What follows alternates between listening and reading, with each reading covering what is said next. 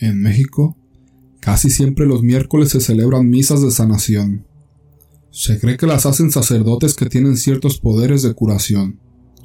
Muchas personas acuden ahí a ver si los curan de sus dolencias. También van personas que se cree que tienen algún espíritu maligno dentro de ellas. Ese miércoles a las seis de la tarde era la tan mentada misa, y mi madre me invitó. Ella frecuentaba esas clases de misas. Al llegar al lugar la iglesia estaba totalmente llena. En verdad que tenían una gran convocatoria. La misa o liturgia era igual que cualquier otra que hubiese escuchado. Solo el sermón que decía el padre era totalmente diferente. Expulsaba el mal y las dolencias de todo aquel que las estuviera viviendo. No se los pedía. Lo exigía en nombre de Dios. Algo bastante convincente, pensé. Muchas personas lloraban y decían Muchas personas lloraban y decían concedérseles el milagro. No se sabía de qué, pero se sentían sanados.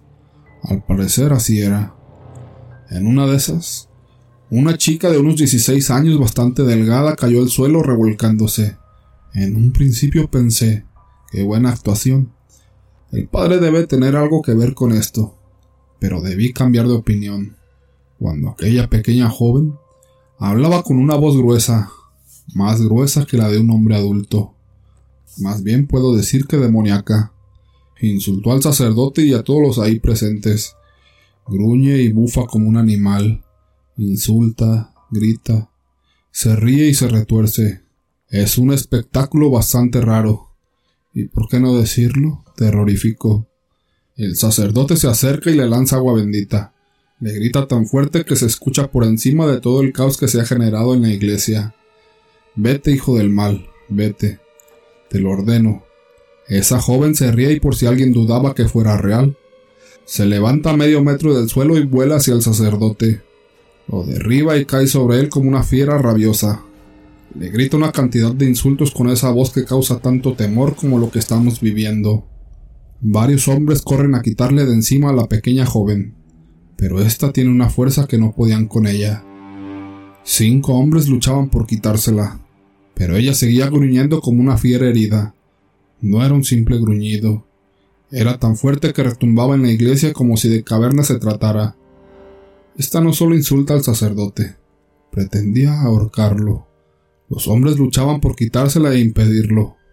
El hombre de fe tenía ya su sotana y su camisa rasgada, su cuerpo lleno de un líquido espeso que salía de la boca de la joven. En un momento que lograron arrebatársela, ésta se elevó por los aires, abrió sus manos y dio un bufido infernal. La iglesia se hizo un torbellino donde las sillas y personas volaban por los aires.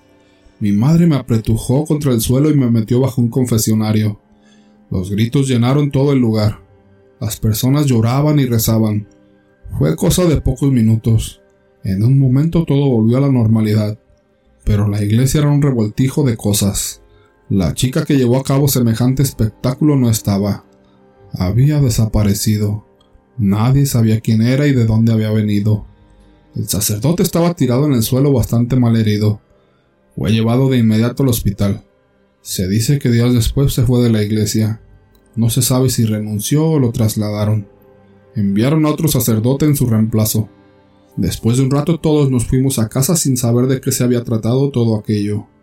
No volví con mi madre a dichas misas, pero ella me mantenía al tanto y nada como aquello había vuelto a ocurrir. Un viernes por la noche que iba a casa, veo venir a una joven, figura delgada y muy frágil. Al estar a unos pocos metros de ella, reconozco que fue la misma de la iglesia ese día. Debo confesar que me pongo nervioso. Un frío recorre mi piel. Los cabellos de mi cabeza se ponen en puntas y siento como si una corriente eléctrica los jalara. Ella me mira sonriente con una sonrisa pícara y tal vez malvada. Al pasar junto a mí, veo que en sus brazos lleva un muñeco. Este voltea y me mira. Cuando me mira creo que es un bebé pero su cara de pasta me dice que solo es un muñeco. Nada me aterra más que ver la cara de aquel muñeco. Su cara es la misma del sacerdote que estaba ese día haciendo la misa.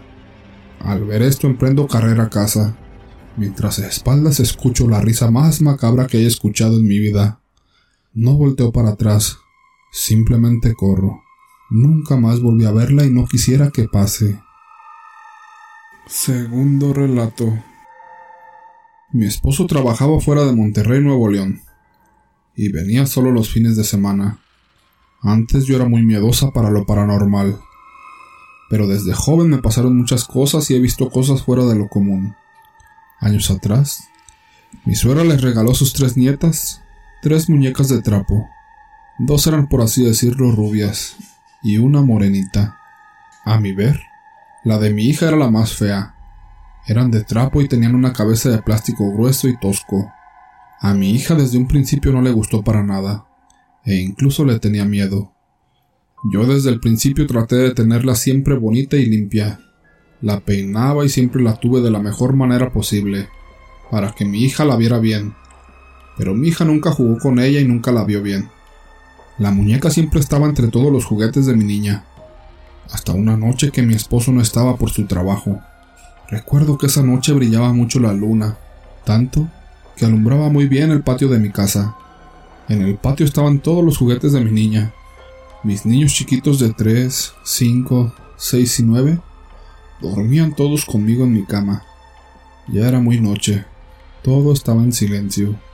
No había ningún ruido y de repente yo escuché el ruido de una niña que jugaba en el patio.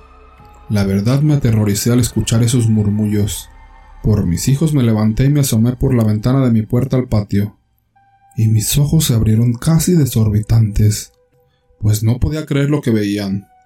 Era la muñeca caminando y jugando con los demás juguetes. La muñeca casi medía un metro de altura.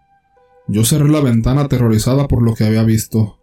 De inmediato mis hijos se levantaron asustados, pues también se dieron cuenta de lo que pasaba. Pensé que hasta ahí terminaría todo con cerrar la ventana e irnos a la cama todos juntos.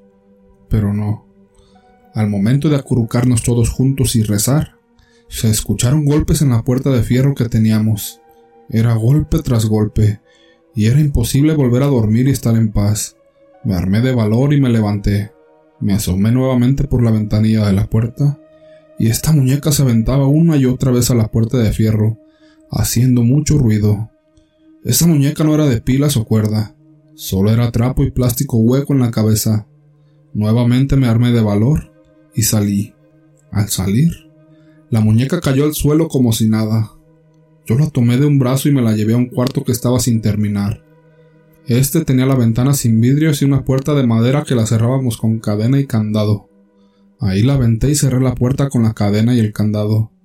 Volví con mis hijos al cuarto de al lado. Estábamos totalmente llenos de miedo. Yo traté de calmarlos y les dije que escucharan lo que escucharan ya esa muñeca no haría nada. Pero lo que siguió de la noche fue oír cómo la muñeca se aventaba contra la ventana sin vidrios. Se oía el fierro al chocar con su cuerpo. Yo la vi cómo se aventaba la ventana. Al día siguiente, mi esposo llegó y le platiqué lo sucedido. A mi esposo le dio mucho coraje y la aventó para un terreno que está a un lado de mi casa. La muñeca cayó sobre un árbol sin darnos cuenta. Ahí duró un par de días colgada en el árbol, hasta que una vecina que es conocida mía me dijo, deberías de quitar esa muñeca de ahí. Cada vez que paso me asusto. Yo le pregunté que por qué se asustaba y ella me dijo que de repente por las noches la confundía con una niña colgada y la veía pataleando. Yo me sorprendí porque, como les dije, era solo de trapo. Ni pilas ni cuerdas tenía para moverse.